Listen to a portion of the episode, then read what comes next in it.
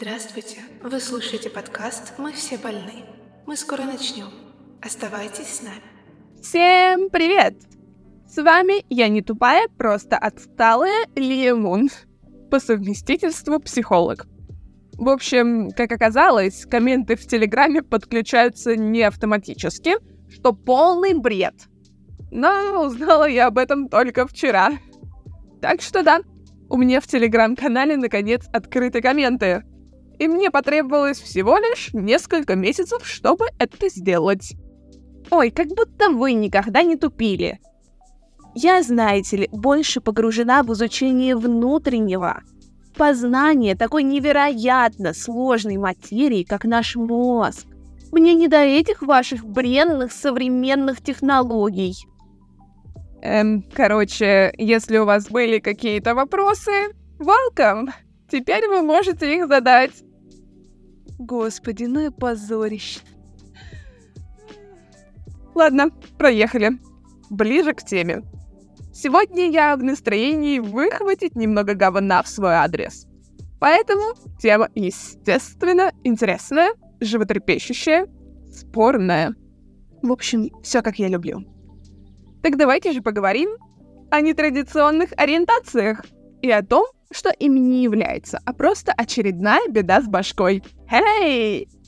Несмотря на то, что я сама асексуальна, то есть отношусь к числу нетрадиционных, я не буду тут кричать о том, что все ориентации важны, все ориентации нужны. За этим топаем к безмозглым пропагандистам. А здесь у нас факты и беспристрастный подход. Так что мы поговорим о том, что есть норма, а что нет. Спойлер, нормы есть. Поговорим о том, когда все же лучше обратиться к психологу, а то и психотерапевту. И затронем тему лечения ориентации. А в частности, миф про лечение электрошоком. Итак, начнем с истории. В далекие, далекие времена, когда зародилась жизнь и начали появляться всевозможные виды живых существ, госпожа природа дала им наказ. «Ебитесь, дети мои, Извиняюсь, но оно тут прям напрашивалось. Я хотела сказать, размножайтесь, дети мои. Создавайте новые виды. Заселяйте эту планету. Но не слишком. Поэтому вот вы и вы размножаться не будете. Нам тут перенаселение ни к чему. Так, как бы это провернуть? О, пусть вас тянет только на представителей того же пола. Гениально! Проблема решена. Засим отчаливаю. И пускай каждый дрочит, как он хочет. Так зародилась жизнь, и появилось разделение на две разные ориентации. Возможно, я передала не совсем дословно, но смысл тот же. Время шло, виды росли в числе, мутировали, эволюционировали. Но один из этих видов превзошел остальные. Он развил себе мозг и стал изучать этот мир и улучшать его – но чем сильнее развивался его мозг, тем более сложным механизмом он становился и все чаще отклонялся от нормы. Так начали появляться всевозможные отклонения в психике, а также все больше новых ориентаций. Сейчас мы имеем кучу разных ориентаций, большая часть которых те самые беды с башкой. Я постараюсь по максимуму разобрать эти ориентации и объяснить, что норм, а что надо полечить. Да-да, я тут не топлю за то, что всех нетрадиционных надо пихать в психушку. Часть из них все-таки норма. Вы же слушали историю. Так вот, к норме относятся гетеро, естественно, гомо, би и асексуалы. На этом все. Почему? С гетеро все ясно. Они четко выполняют наказ матушки природы. Гомо точно так же следует ее заветам и стопорят размножение – Хотя в современных реалиях гетеры сами с этим хорошо справляются, а гомы стали размножаться. Но это не суть. Важно то, что эти ориентации можно найти в каждом виде. То бишь, это естественно. То же самое относится к би и асексуальности. Их также можно найти у других видов. По факту, эталоном нормы все же считается гетеро. Остальные ориентации — отклонения. Но мы без понятия, как это исправить. К сожалению, мозг людей с нетрадиционной ориентацией никто особо не изучал. Где-то это считается табу, потому что нельзя указывать на то, что они якобы отклоняются от нормы. Но мы и правда отклоняемся. А где-то было не до того, или предпочитали отрицать существование подобного. Поэтому, честно говоря, меня очень порадовала новость о том, что в России будет создан институт по изучению отклонений в ориентации. Что бы вам ни наплели, это супер крутая новость. Любые отклонения должны быть изучены. Глупо отрицать тот факт, что мы отличаемся.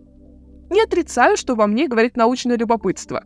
Но мне и правда безумно интересно, как это работает и возможно ли будет это регулировать. И раз уж мы затронули эту тему, поговорим и про лечение электрошоком.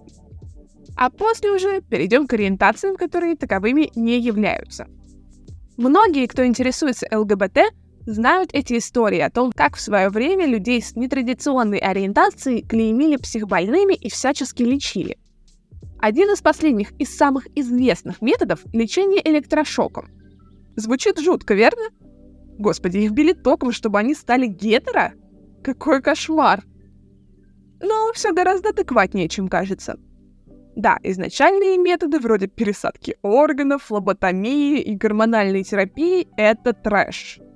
Но такое было в начале 20 века, когда медицина в принципе была, мягко говоря, так себе. Потом люди поумнели, и методы стали логичнее.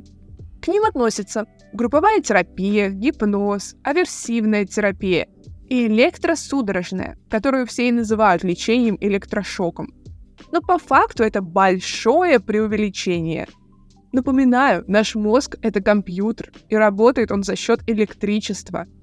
Прямо сейчас у вас в голове бежит электрический ток, благодаря которому вы можете видеть, слышать, двигаться, думать и так далее.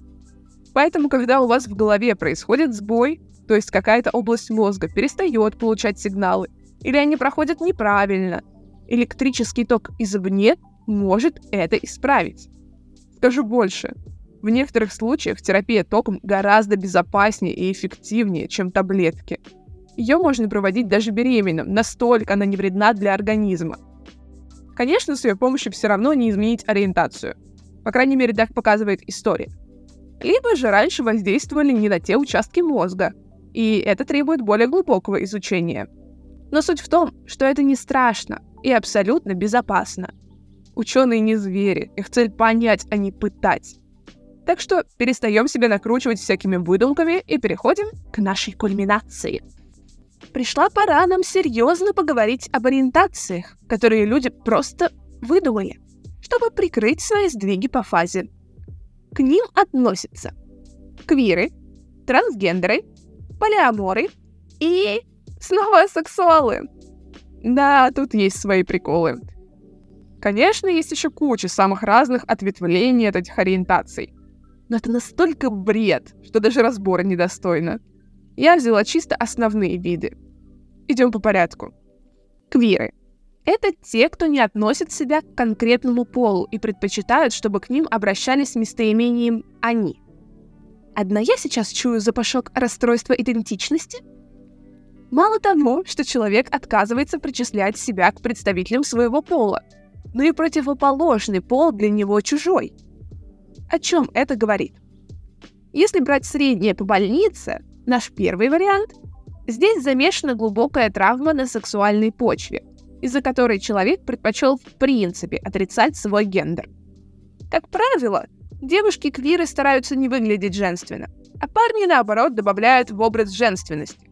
Таким образом, они делают свой внешний вид более нейтральным, и второй вариант, уж простите, выпендрёж. Чтобы пояснить, вот вам пример образа мышления здорового человека. Ощущала ли я себя когда-нибудь прям женщиной в духовном плане? Не сказала бы.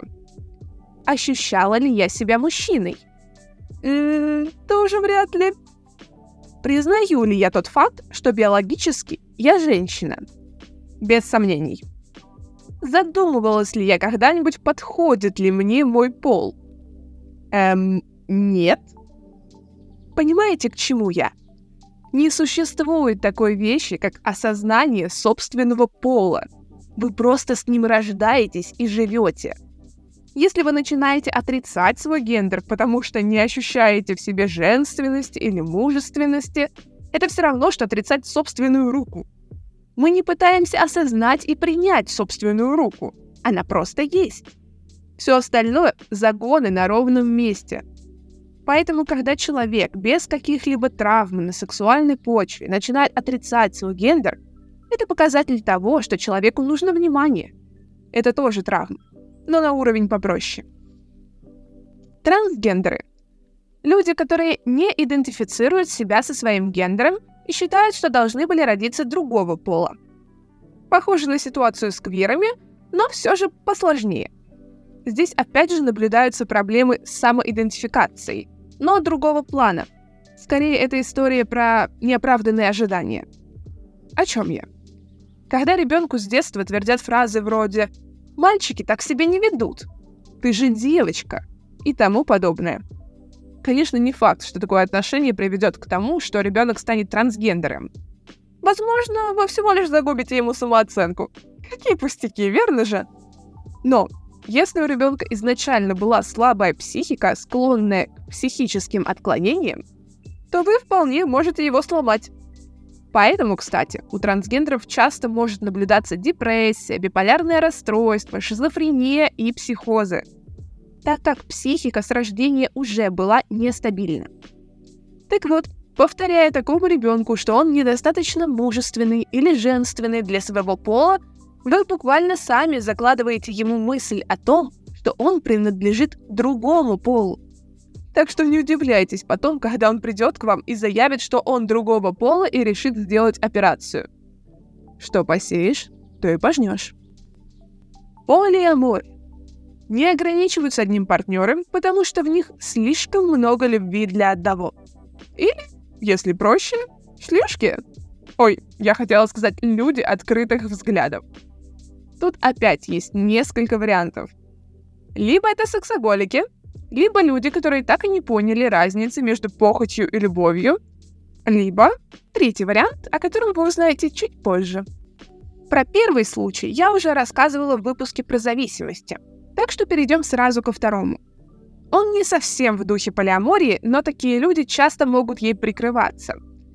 К сожалению, нам не объясняют, что такое любовь и по каким правилам она работает. Каждый из нас учится этому по-своему. Поэтому существует целый пласт людей, которые попросту не умеют любить. Моногамия и отношения — это не для них. Любой всплеск сексуального желания ассоциируется у них с любовью. Это те самые страсть, бури эмоций, бабочки в животе. Вот это вот дичь, которая к любви вообще-то не относится. Поэтому такие люди быстро меняют партнеров, а то и заводят сразу несколько. И третий вариант, который уже больше про полиаморию. Тут люди искренне любят сразу двух или трех человек и создают с ними шведскую семью, если всем все ок. Казалось бы, в чем проблема? Да в целом ни в чем. Неожиданно, правда? Но любить и правда можно больше одного человека. Это нормально.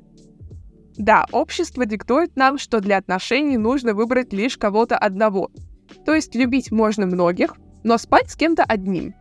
Это логично с точки зрения гигиены и формирования семейной ячейки. К тому же именно сексуальное желание вкладывает нам стремление присвоить человека лишь себе. Этим оно и отличается от просто любви. И благодаря этому формируются романтические отношения. Да-да, на самом деле их основа — это секс. Но если вам удалось сформировать ячейку из трех или четырех человек — где ни у кого нет претензий, ревности и обид, Бог вам судья. Единственный недостаток подобного, что чем больше людей, тем больше будет конфликтов и тем сложнее договариваться. Поэтому по канону отношения состоят из двух людей. Так тупо проще. И, наконец, асексуальность. Когда человек не испытывает сексуального влечения вообще никому. Ни к одному полу, ни к предметам, ни к животным, ни чему. Да, я уже говорила, что это не надо лечить. Но это касается только крохотного процента населения, у которого она реально есть. То есть около 1% людей. Понимаете, насколько это мало?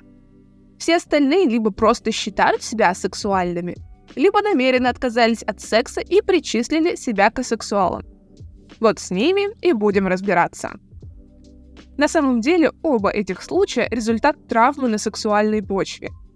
Когда до 18-20 лет случилось что-либо, что вселило в ребенка отвращение к сексу.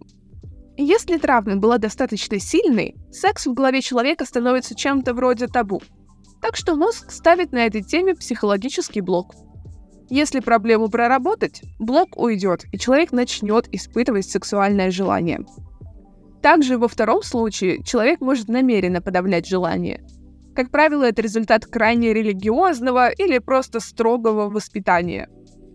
Поэтому, прежде чем звать себя асексуалом, подумайте, а точно ли дело в этом? Если вы вдруг причисляете себя еще к какой-то ориентации, которую я не упомянула, можете сразу искать психолога. Вашей ориентации не существует.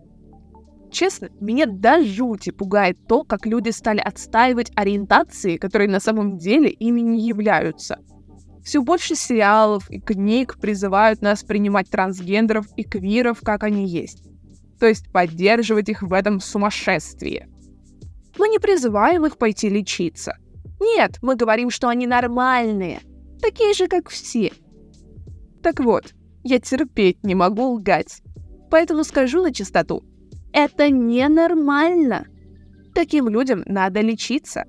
Не надо поддерживать тех, у кого беды с башкой, и поощрять это. Иначе они никогда не вылечатся. Почему вместо того, чтобы подсказать и помочь им получить помощь, общество решило молча кивать и улыбаться? Может, еще начнем скидывать людей, склонных к суициду со скалы? Ну а что, поддержим их? Они ведь такие же, как все. Это их жизнь и их право, как ей распоряжаться. Верно же? Если вы думаете, что я сейчас утрирую, то подумайте еще раз. Потому что случаев, когда трансгендеры в итоге жалеют о своем переходе и рассказывают обо всех ужасах, через которые они прошли, становится все больше. И это не просто так. Будьте внимательны к тому, что вам пытаются навязать повесткой. И помните, мы все больны. Пока-пока.